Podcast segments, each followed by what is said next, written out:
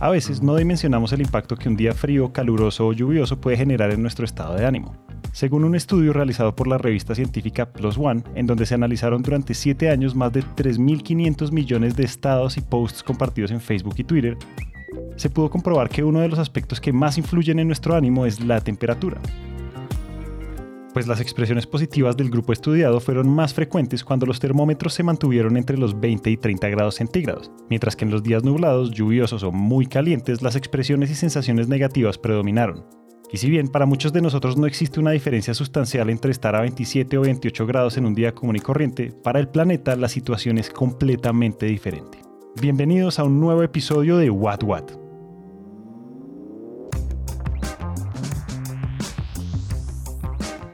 Con todos los mitos y medias verdades alrededor de las fuentes de energía, de su impacto y de su uso, decidimos prender la luz con What What. El show con la misión de mostrar lo que realmente está pasando con la energía en nuestra región. Al día de hoy la temperatura de la Tierra ha subido un grado centígrado desde la época preindustrial y para nadie es un secreto todas las dificultades que esto nos ha traído.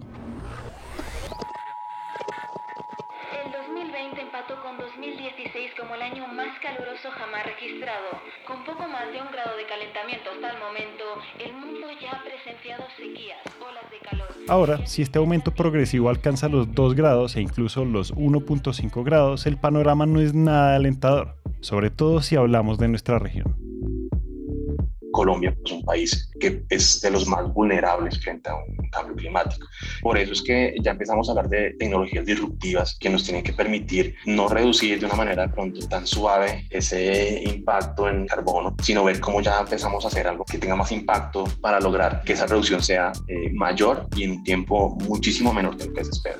Entonces, frente a eso, el hidrógeno verde hace un empalme perfecto entre generación renovable y una cantidad de demanda que lo utiliza como materia prima para sus productos que al incluirlo estamos reduciendo de una manera significativa la huella de carbono. Para tener la posibilidad de mantenernos a 1.5 grados en el largo plazo, el mundo tendrá que reducir un 45% las emisiones de CO2 antes del 2030 y alcanzar la neutralidad de carbono para el 2050. Y para lograrlo es necesario que los gobiernos y las empresas más importantes a nivel global promuevan la implementación de una energía limpia, barata y verde desde ya todo lo del tema de hidrógeno verde es, reciente, ¿no? Todavía no es una tecnología que está eh, masificada, eh, implementada en una cantidad de industrias, sino hasta ahora estamos dando esos primeros pasos para hacerlo. Están escuchando a David Peña, quien hoy por hoy está al frente del desarrollo de unidad de negocio de hidrógeno verde de Siemens Energy en Colombia. Parte de esa expectativa y el reto que asumí es, bueno, es ver cómo empezamos a apoyar a estos clientes para que eh, empiecen a dar esos pasos junto con nosotros y logren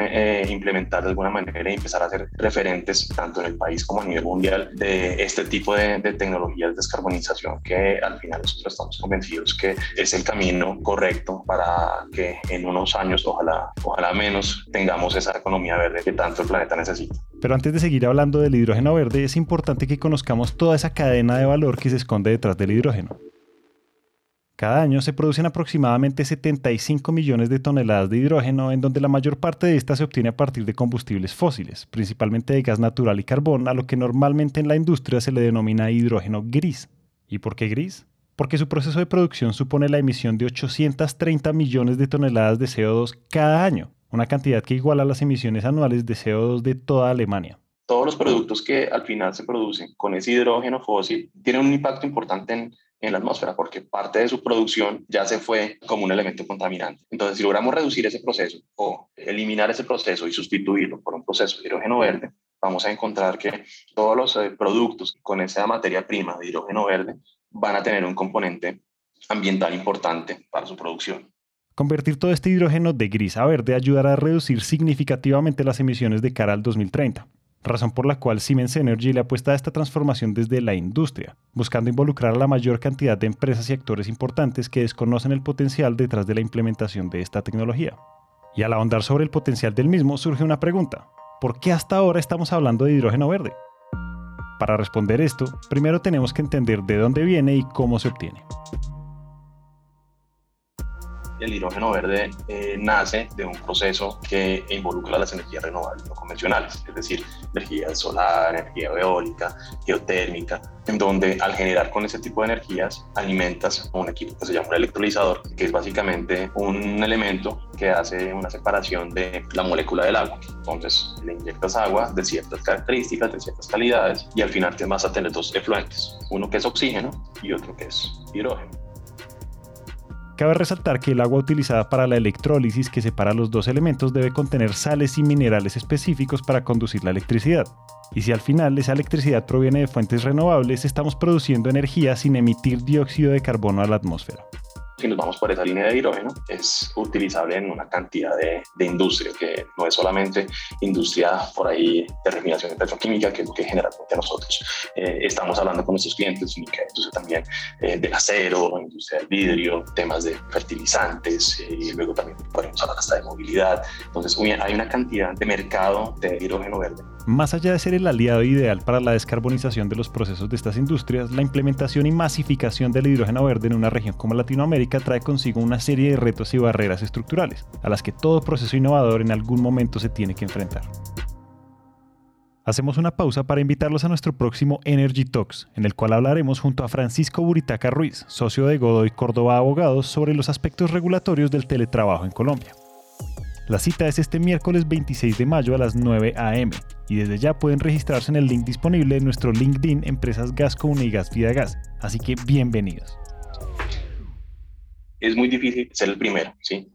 Ser el primero en, en hacer una implementación, hacer un desarrollo porque de pronto no hay referencias atrás, o si hay referencias, no hay tantas que, que digan, bueno, dentro de todas estas experiencias que existen, voy a capitalizar lo mejor de todas ellas. Entonces, cuando empezamos a, a, traer productos que son eh, de pronto pioneros en el país o pioneros en el mercado, generar esa confianza a los clientes, es un trabajo, ¿no? Es un trabajo que, que hay que llevar de la mano y que hay que también entender y hacer entender que al final son iniciativas que se deben implementar en algún momento y que mejor que hayan unos pioneros y entusiastas que tomen esos riesgos y, y decidan hacer estas, este tipo de implementaciones. Em, entonces, ese es el discurso, esa es la confianza que nosotros tenemos que generar. Latinoamérica es una región de enormes contrastes culturales, geográficos y económicos.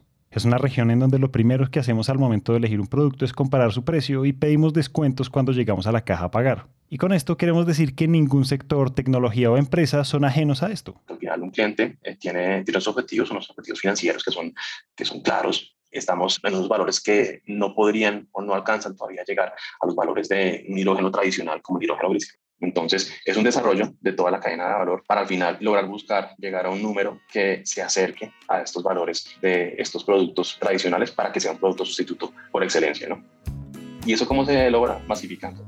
Eh, llegando a, instancias industriales, eh, masificando su producción. Al masificar su producción, pues obviamente todos los elementos que componen esta cadena van a tener una reducción importante técnicamente esto es un proceso que eh, al final es, eh, es, fiable, que ha estado, que siempre ha existido, pero ahora gracias a que las energías renovables han tenido una masificación impresionante a lo largo de los últimos años, ha permitido que estas mismas sean asequibles y toda la cadena de valor del hidrógeno también empieza a tener más, más visibilidad. Entonces, frente a eso, es la confianza que uno tiene que generar a los clientes de que eso es una tecnología eh, probada y comprobada y que ahora se tiene que probar y comprobar, pero de una manera más, más masiva e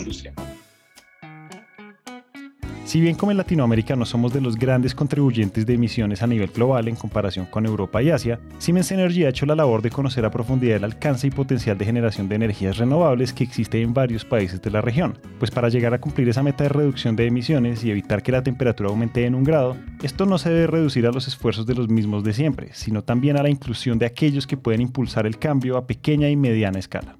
Siemens Energy, junto con otros aliados, estamos desarrollando un piloto. Estamos trayendo lo mejor de las energías renovables de Chile, es decir, sabemos el potencial que tienen en el sur, sobre todo en la parte de Magallanes, de los vientos. Entonces, el proyecto consiste en generar con esos vientos.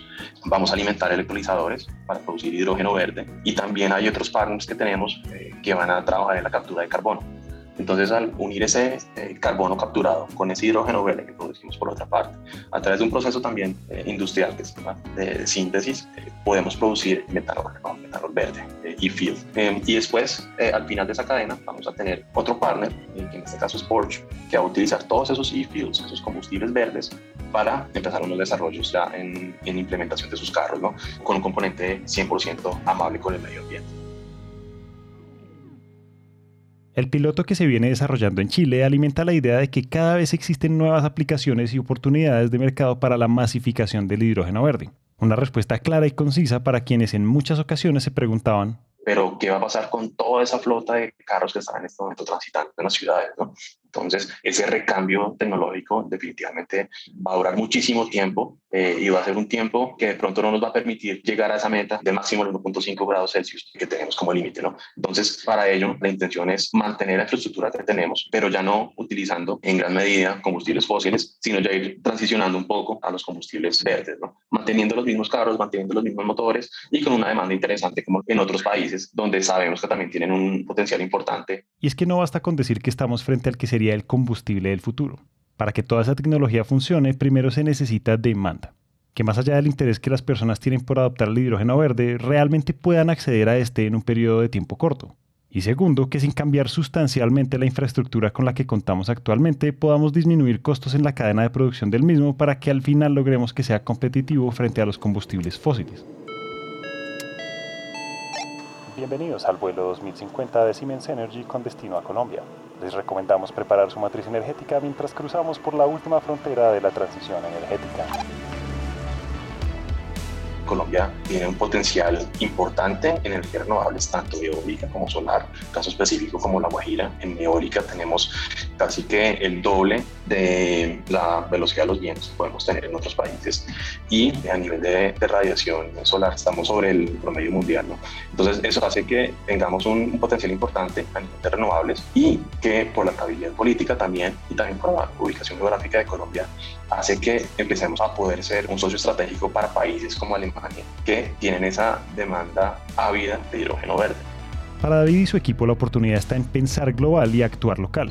Colombia tiene todo el potencial para ser uno de los aliados estratégicos en la producción y exportación de hidrógeno verde para Alemania y esto se debe a que en los últimos años hemos venido desarrollando tecnologías eficientes con costos más bajos que han viabilizado la transición energética al punto que hay proyecciones que nos ubican como el próximo líder regional si de energías renovables se trata. Tenemos todos que eh, poner eh, un esfuerzo para apoyar estas iniciativas de reducción de emisiones, de reducción de, elementos contaminantes en nuestras industrias. Entonces el mensaje es, eh, empecemos a ver el hidrógeno como parte fundamental y pieza fundamental en estos procesos de transición energética para también lograr que en un tiempo muy corto lo veamos de una manera más, más masiva y, y más asequible también a los mercados que en este momento necesitan el mundo se enfrenta a uno de sus desafíos más importantes, lograr lo prometido en el Acuerdo de París, que es mantener el aumento de la temperatura por debajo de 2 grados y así disminuir los efectos del cambio climático.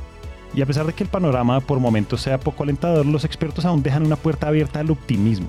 Para el 2050 las energías renovables deberían convertirse en la fuente que suministraría entre el 70 y el 85% de la energía total a nivel mundial.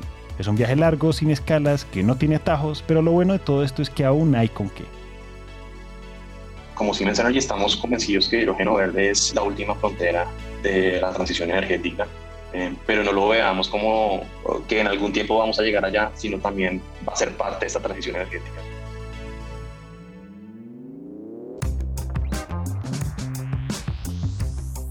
Hasta acá llegamos hoy.